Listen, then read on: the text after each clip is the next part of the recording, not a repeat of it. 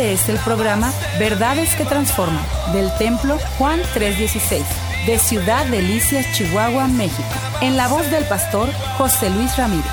Contáctanos al teléfono 639-477-2525 o al correo electrónico juan316templo gmail.com o visítanos en la avenida 18 y calle 41 Sur, Colonia Lindavista. Verdades que transforman. Comenzamos. Jonás capítulo 4 versículo 1. Dice, pero Jonás se apesadumbró en extremo y se enojó. Y oró a Jehová y dijo, ahora Jehová, ¿no es esto lo que decía estando aún en mi tierra? Por eso me apresuré a huir a Tarsis porque sabía que tú eres Dios clemente y piadoso, tardo en enojarte y de grande misericordia y que te arrepientes del mal. Dice, ahora pues Jehová, te ruego, me quites la vida porque mejor me es la muerte que la vida. Y Jehová le dijo, ¿haces tú bien en enojarte tanto? Y salió Jonás de la ciudad y acampó hacia el oriente de la ciudad y se hizo una, una enramada y se sentó debajo de la sombra hasta ver qué acontecía, eh, qué acontecería en la ciudad de Nínive. Y preparó Jehová Dios una calabacera, la cual creció sobre Jonás para que hiciese sombra sobre su cabeza y le librase de su malestar. Y Jonás se alegró grandemente por la calabacera y la sombra que daba en ese momento.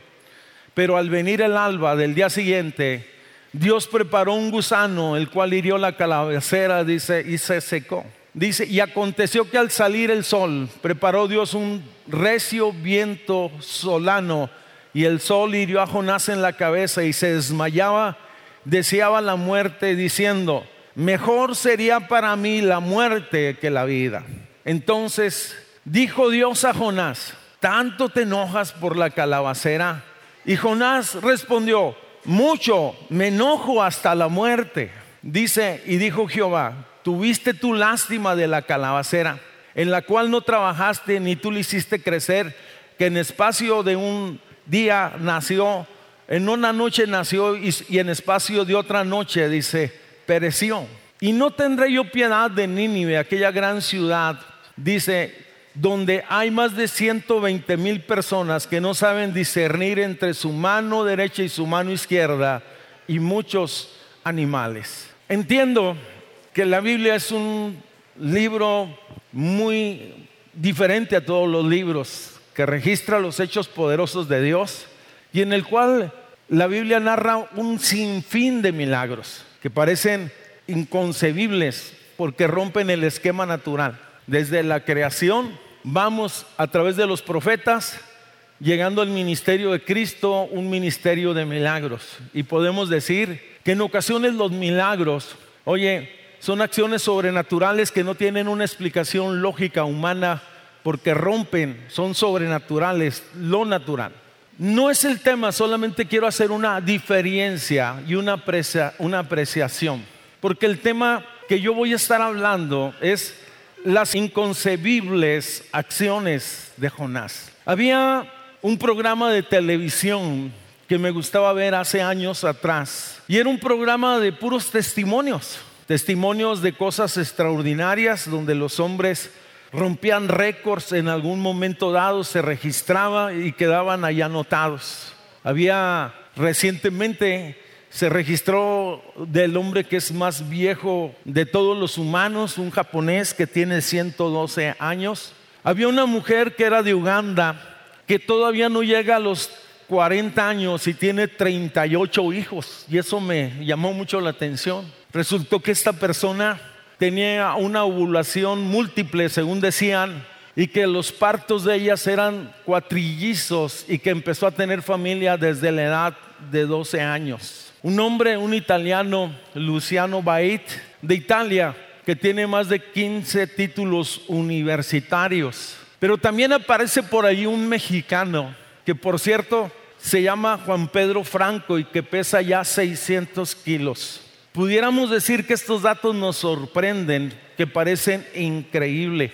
Vamos, de la misma manera hay otros aspectos que nos sorprenden y que parecen inconcebibles, increíbles en relación a los errores y a las decisiones o a las negligencias que alguien pueda comentar.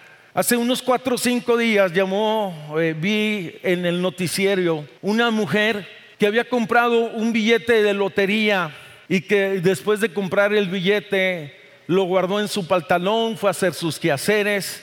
Oye, se lo llevó a una lavandería, le echó lo que le echan las mujeres a los pantalones para limpiarlos, el billete estaba adentro y resultó que era el billete premiado y eran 22 millones de euros. La mujer, oye, quiso ir a reclamar aquello, pusieron el video y dijeron, sí lo compró, es ella, pero no se lo podemos entregar porque tiene que traer, en otras palabras, el boleto en físico íntegro para poderle entregar la millonada. Y el día 13, hace una semana, se acabó el plazo y la mujer se quedó precisamente solamente pensando en su torpeza o en sus errores. Precisamente ese es el tema de hoy, las inconcebibles acciones de Jonás. En la escritura hay otros personajes que son eh, que hacen cosas que nos sorprenden. Pero dado que he venido hablando acerca de Jonás,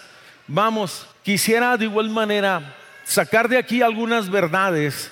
Y no se trata solo de Jonás, sino que se trata de nosotros, porque hay estas cosas se escribieron para nuestra enseñanza. Oye, Dios sabiendo que en algún momento nosotros podíamos ser edificados o ministrados con esta palabra. La primera cosa que es inconcebible en cuanto a Jonás es que es un profeta, alguien que conoce de Dios, alguien que tiene comunión, alguien con Dios, alguien que tiene un ministerio y que es inconcebible que Jonás trate de huir de la presencia de Dios. Cuando tú vas al capítulo 1 del libro de Jonás, dice, vino palabra de Jehová a Jonás y le dijo, levántate y ve y pregona sobre esa gran ciudad grande en maldad, grande en extremo, grande como potencia. Vamos, ve y predica. Y cuando Jonás supo de qué se trataba aquello, entonces, oye, decidió no ir.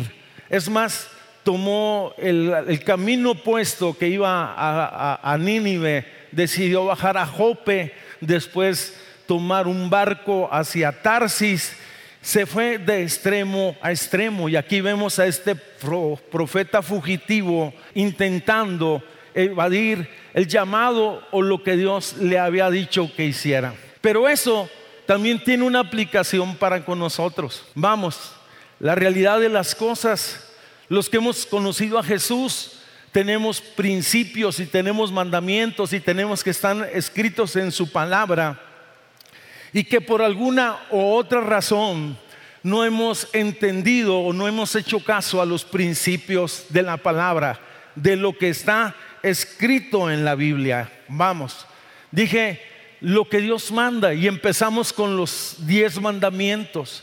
Los diez mandamientos no son diez sugerencias, sino diez ordenanzas y nos dice, no matarás, no cometerás adulterio, no desearás la mujer de tu prójimo, no darás falso testimonio. Y cuando nosotros no entendemos y lo tomamos como opcional, entonces estamos tomando el camino que tomó Jonás, el camino opuesto a la voluntad de Dios. Vamos, pero la realidad no solo tiene que ver con Dios, sino con las otras personas, porque Dios en su palabra me dice que debo de perdonar a mis enemigos y en ocasiones digo, no lo perdono porque no lo siento hacer. Dios no dice si lo sientes, Dios dice que tienes que perdonar a tus enemigos. A los hombres, Dios nos dice en su palabra, en el libro de Efesios, que amemos a nuestras esposas y los hombres solemos entonces condicionar nuestra, nuestro amor hacia nuestra esposa. En el mismo libro de Efesios Dios dice a las mujeres que respeten a sus maridos y que se sujeten a ellos y ellos consideran que es una cuestión de machismo, de cultura, y batallan, oye, para respetarlo y batallan para sujetarte. Eh, no son, vuelvo al punto, no son sugerencias. Vamos, podemos hablar de una serie de cosas que son muy interesantes. Y solamente voy a mencionar una más, por ejemplo, cuando vas a Proverbios capítulo 6, versículo 19, dice, hay seis cosas que aborrece el Señor, o sea que no son del agrado del Señor. Vamos, y en el versículo 19, tomo esto porque tiene que ver con nosotros, dice, el testigo falso que habla mentiras y el que siembra discordias entre los hermanos, el que hace, el que lleva y trae, el que, oye, no busca la paz y que está contendiendo en su casa y con los hermanos en la fe. Dice claramente que a Dios no le gusta esto. Y en ocasiones podemos nosotros tener esta serie de actitudes equivocadas. No esperemos, hermanos, jóvenes, personas que están aquí este día o que me están viendo, que se escuche una voz de trueno sobrenatural del cielo que diga, no cometerás adulterio, no robarás, no mentirás, porque ya está escrito. Diga conmigo, ya está escrito. Ya quedó plasmado. No imitemos las actitudes o las acciones de Jonás. No tratemos de evadir nuestra responsabilidad delante de Dios. Es ahora sí, es inconcebible después de que quedó escrito que nosotros entonces persistamos en hacer aquello que Dios dice no es conveniente. Volvamos con Jonás. Después de que decide huir, dice, va y desciende a Jope, paga su boleto, un boleto que lo llevaría a Tarsis, y todo parecía como normal. Por cierto que él patrocinó su propia rebelión. Estoy diciendo, pagó su boleto. Hay personas que entran en actitudes equivocadas y otros quienes tienen que estar pagando esas rebeliones o esas actitudes equivocadas. Vamos. Dice la escritura entonces que cuando se embarca, oye, aparentemente en el principio todo iba bien, pero en alta mar dice que Dios envió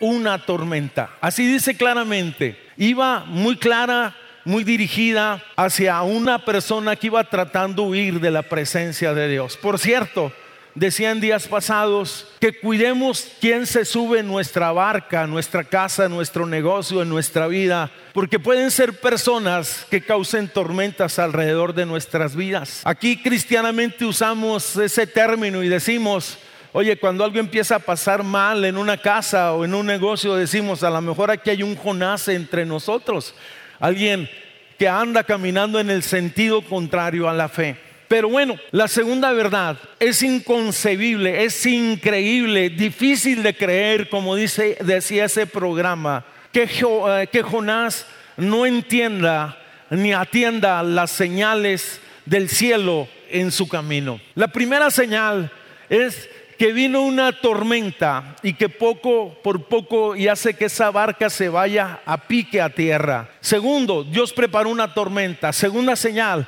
Dios preparó una embarcación y unos marineros que en su momento lo confrontarían por su proceder equivocado. Tercero, Dios preparó un pez, el cual en su momento, después de que es arrojado al mar, lo devorarían y lo llevarían de regreso entonces hasta la playa más cercana de Nínive. Ya llevamos tres. Por cierto, que Dios también prepararía el corazón de aquella nación de Nínive para que cuando Jonás llegase y recibiese y predicase el mensaje, el corazón de una nación completa se pudiera voltear hacia Dios y pedir perdón por sus pecados. Quinta señal, Dios preparó una calabacera. Cuando Jonás, después de predicar en Nínive, va y se sube en aquel monte, hace una enramada y crece de manera sobrenatural en un día una calabacera, oye, que le da sombra y lo refresca en los momentos angustiantes de su vida. Oye, ya ni sé cuántas van, seis. Dios preparó un gusano, un pequeño animalito que llegó y hirió la planta y así como había crecido, así se moría en un instante. Pero seguido de esto, Dios preparó un viento que destruyó la enramada donde Jonás se había refugiado temporalmente. Podemos decir que había seis o siete señales en el camino que le decían, detente. ¿Qué le decían? ¿Qué le decían? Detente. Jonás no tuvo la capacidad espiritual de ver el alto que Dios le estaba marcando en el camino. Podemos nosotros también en algún momento dado, nos puede suceder exactamente igual que Jonás. Vamos, Pudiera ser que en algún momento Dios está tratando de llamar la atención tuya, tuya, tuya, de nuestra casa, de nuestra vida, para decirnos, alto, por allí no es el camino. Ese es un camino equivocado. Y no esperes recibir, escúchame, no esperes escuchar una voz del trueno del cielo para decir, no lo hagas, sino en ocasiones Dios habla a través de las circunstancias, cerrando puertas. Oye, y en ocasiones no alcanzamos a ver que Dios nos dice, no es por allí. Pero también pudiera ser que Dios te está hablando a través de tus padres y te está diciendo, que esa relación que tienes con él o con esa o con ella no es conveniente y que terminarás herido y terminarás descarriado. Oye, pero tú dices, si es, y no ves las señales y no atiendes la voz de autoridad que está sobre tu cabeza. Pero también en algún momento dado, si tú eres todavía de las personas que lees la escritura, que tienes un devocional, Oye, de pronto Dios te impresiona con un pasaje y te dice, hey, no es por ahí. Debemos de entender que es Dios tratando de detenerte, vamos, de decirte, no es el camino correcto. Dijimos que es inconcebible que Jonás no entendiera las señales o los avisos que Dios había puesto en su camino. Pero a lo mejor Dios en algún momento pudiera hablarte a través de una prédica como estas que he estado tomando. Oye, que es una prédica de series que tiene que hablar, que tiene que ver huyendo del propósito de Dios. Y que tú cierras tu corazón porque estás predispuesto y con una actitud obstinada. Vamos. Dice que el asunto se fue al extremo, diga conmigo al extremo. Como Jonás no hizo caso ni a la primera ni a la segunda llamada o a la segunda señal, Dice entonces que Jonás iba en ese barco, vino una gran tormenta, empezó a azotarla, los marineros diestros quisieron rescatarla, supieron que era necesario entonces, oye, quitar la carga o el sobrepeso de las bodegas, agarraron todas aquellas cosas y las sacaron y por cierto que cuando van a la bodega se encuentran a Jonás durmiendo.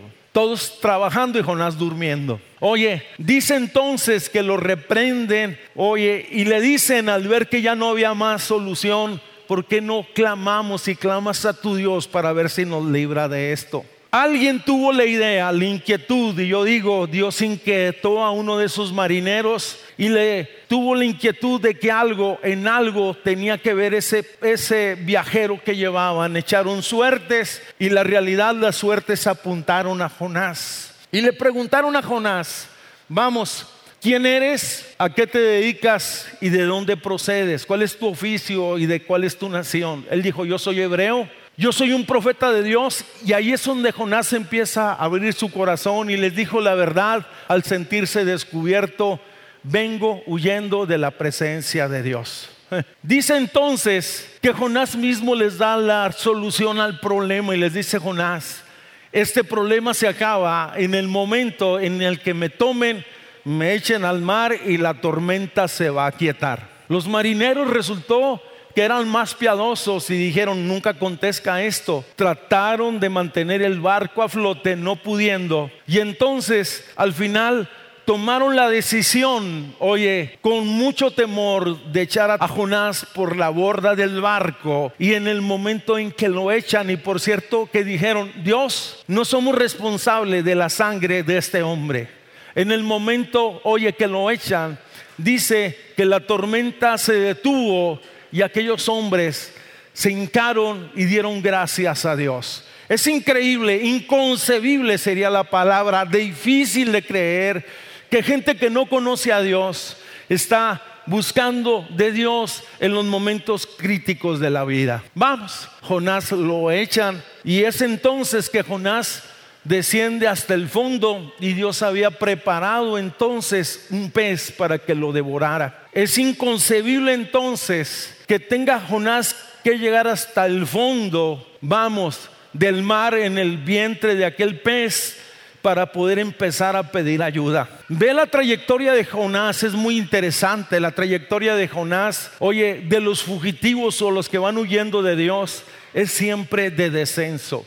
Primero que nada, dice, descendió entonces de la ciudad donde vivía, descendió a Jope, descendió al barco, descendió a lo profundo del mar y así es el camino de las personas que van huyendo de Dios. Parece increíble. Oye, por cierto, que en el fondo de las circunstancias que en ocasiones nos toca a nosotros vivir o pasar momentos difíciles, es cuando empezamos a buscar la ayuda divina. Por cierto, que cuando llegamos al fondo de nuestras capacidades, y que empezamos a depender de la gracia de Dios, vamos a conocer una faceta de Dios que desconocíamos. En el fondo de eso es el lugar donde hay unas profundas reflexiones personales y se puede decir un principio de cambios. Estando Jonás entonces en el vientre de aquel gran pez, dice entonces que él empieza a orar y eso es lo inconcebible. En el momento más oscuro de su vida empieza a pedir perdón, empieza a pedir una oportunidad empieza a pedir la oportunidad de ir al templo a adorar en el santo monte de Dios, empieza a pedir la oportunidad de ir a pagar sus votos que tenía pendientes con Dios.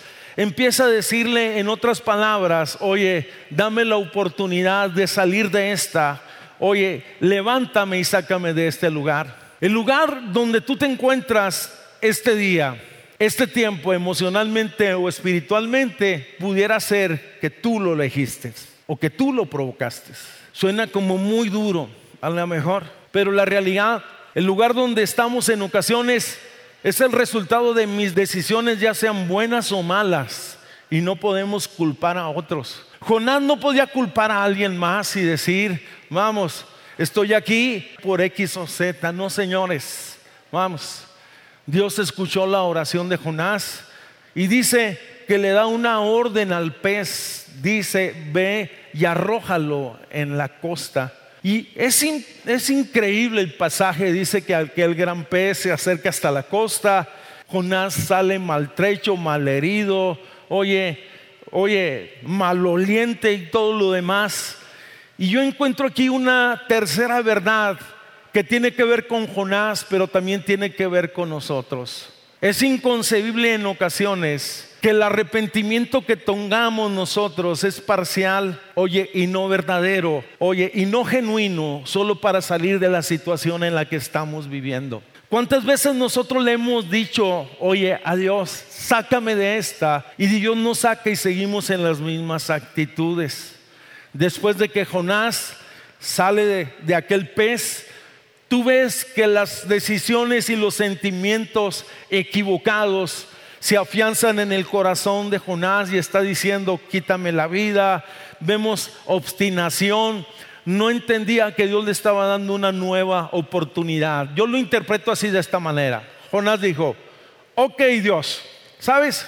Tú ganas. Está bien, yo voy a ir y voy a predicar y voy a profetizar, pero lo voy a hacer a mi manera.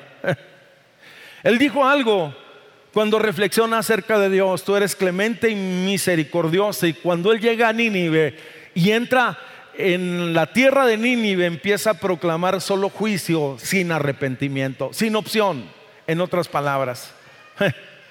Esto es muy interesante y creo que debemos de reflexionar porque en ocasiones hay personas que estuvieron al borde, y esto es en la vida práctica, hay personas que estuvieron al borde de morirse en aquel accidente. Dieron gracias a Dios en el momento, pero a la semana siguen en los mismos malos caminos. Siguen siendo las mismas personas, no ha habido un cambio, solamente Dios les echó una mano, les hizo un favor. O es como aquel que en algún momento dado eh, eh, ingirió una sobredosis, cayó en el hospital, oye, eh, por exceso de alcohol, está con principios de, de, cirrosis, está con sueros, está con tratamientos, está en un centro de rehabilitación.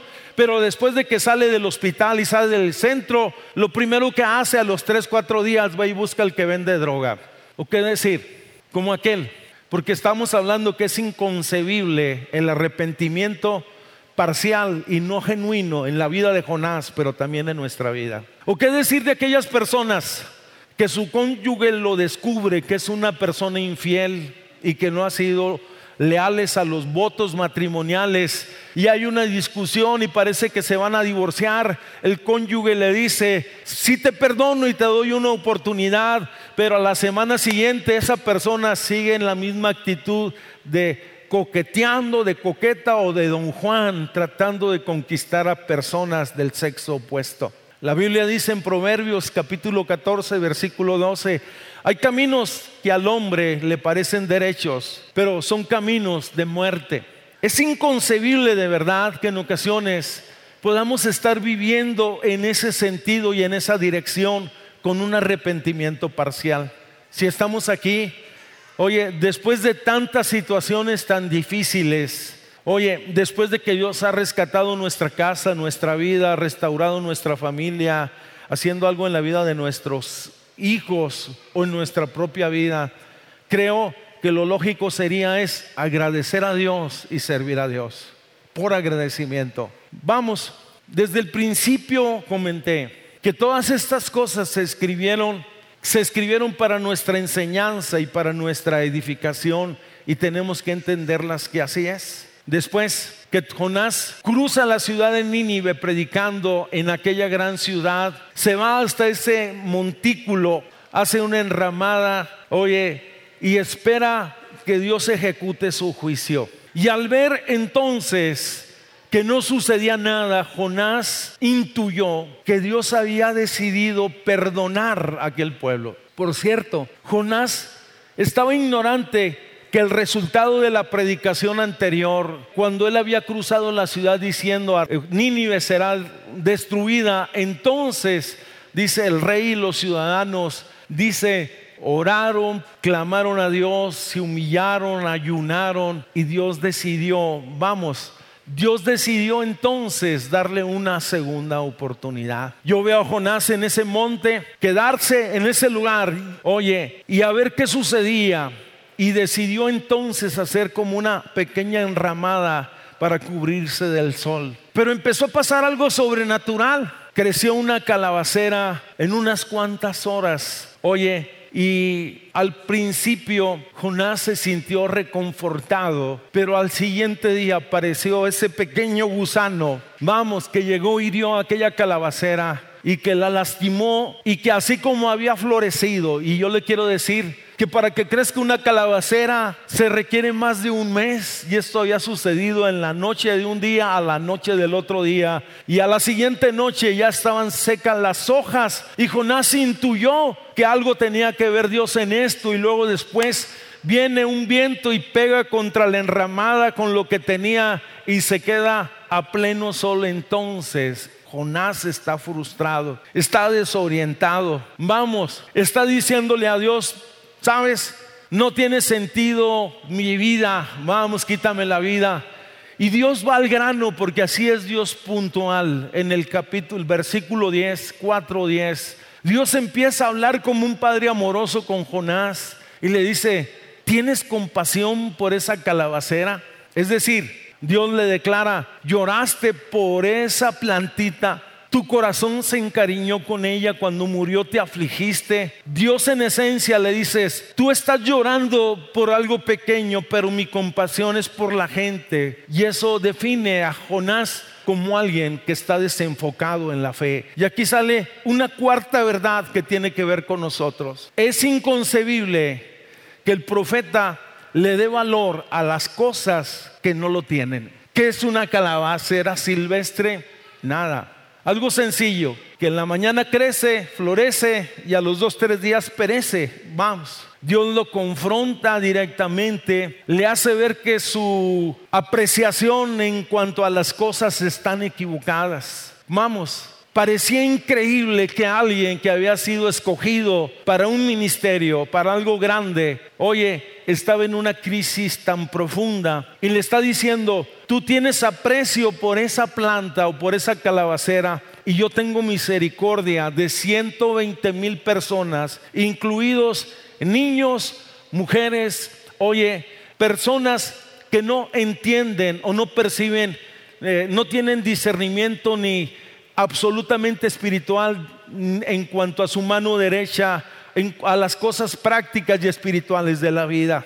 Vamos. Cuando yo pensaba en esto, a raíz de las situaciones que estamos viviendo día con día, podemos nosotros en algún momento dado eh, acostumbrarnos a ver tanta violencia, tanto dolor y hasta volvernos insensibles y no dolernos de las cosas que verdaderamente tienen valor. Es inconcebible. Vamos, el enfoque que tiene Jonás en este sentido, me refiero las cosas que son perecederas. Es inconcebible que el profeta le dé más valor a las cosas que no lo tienen, esa es la realidad. Vamos, y que en algún momento dado nosotros nos pase exactamente lo mismo, que nuestro corazón nos estremezca ante la injusticia y el dolor de los demás y que dejemos de ser misericordiosos o compasivos. Y eso es preocupante en estos tiempos que estamos viviendo. Pero permítame avanzar un poquito más. Puede pasarnos también a nosotros. Es inconcebible que nosotros no le demos el valor, oye, a las cosas que verdaderamente valen la pena y que valoremos aquellas que son secundarias o que no son trascendentes. Hay quien en la práctica valora más a sus amistades, a sus amigos, que a su familia. Fíjese lo que le estoy diciendo. Hay personas que en la práctica no, no me estoy haciendo una, no estoy hablando figuradamente, tienen más aprecio por los amigos, por los conocidos, oye, que por su propia familia. ¿Por qué lo sabemos? Porque invierten más tiempo, más dedicación y más detalles en otros que en su casa. Vamos, hay quien en algún momento dado le puede dar más importancia a su trabajo que a su relación familiar o matrimonial. No estoy diciendo que no vas a ir a trabajar, Estoy diciendo que llega a ser más importante los aspectos laborales, lo que haces, que tu casa, ya has dejado de edificar tu casa y me refiero a hombres y a mujeres. Es inconcebible en estos tiempos. Hoy existen casinos que las señoras se vayan desde la mañana al casino, se gasten todo y dejen la despensa vacía y descuiden a sus hijos y los dejen con una nana o con una guardería. Es inconcebible esas acciones. Ahí va algo para los jóvenes. Es inconcebible que los jóvenes desperdicien tanto tiempo que es valioso, oye, y que pudieran aprovecharlo de una manera impresionante y que tomen más tiempo para sus recreaciones, sus juegos, que para su educación o para su escuela. Es inconcebible en ocasiones que muchos cristianos, oye, en la práctica tenemos más atención que en las series televisivas. Y yo tengo televisión en mi casa, pero tomamos más tiempo para Netflix y todo eso, para ver episodios y series completas. Y a lo mejor ya estás esperando la que sigue, la nueva, porque te quedaste picado. Pero entrando en materia, hay quien le da más valor a los aspectos terrenales que a lo eterno. Todo lo que vemos, la realidad de las cosas, hablando de los terrenales, aquí se va a quedar. No estoy diciendo que seamos necios ni tontos, no, estoy diciendo que en nuestro corazón lo eterno tiene que estar presente, tiene que tener peso en nuestra vida. Creo que estamos viviendo tiempos desafiantes, tiempos peligrosos en cuanto a la fe, y se nos presenta un cristianismo sin cruz, sin misión y sin objetivos. Este fue el programa Verdades que Transforman del Templo Juan 316 de Ciudad Delicias, Chihuahua, México. En la voz del pastor José Luis Ramírez. Contáctanos al teléfono 639-477-2525 o al correo electrónico juan316templo arroba gmail.com o visítanos en la avenida 18 y calle 41 Sur, Colonia Lindavista. Verdades que Transforman.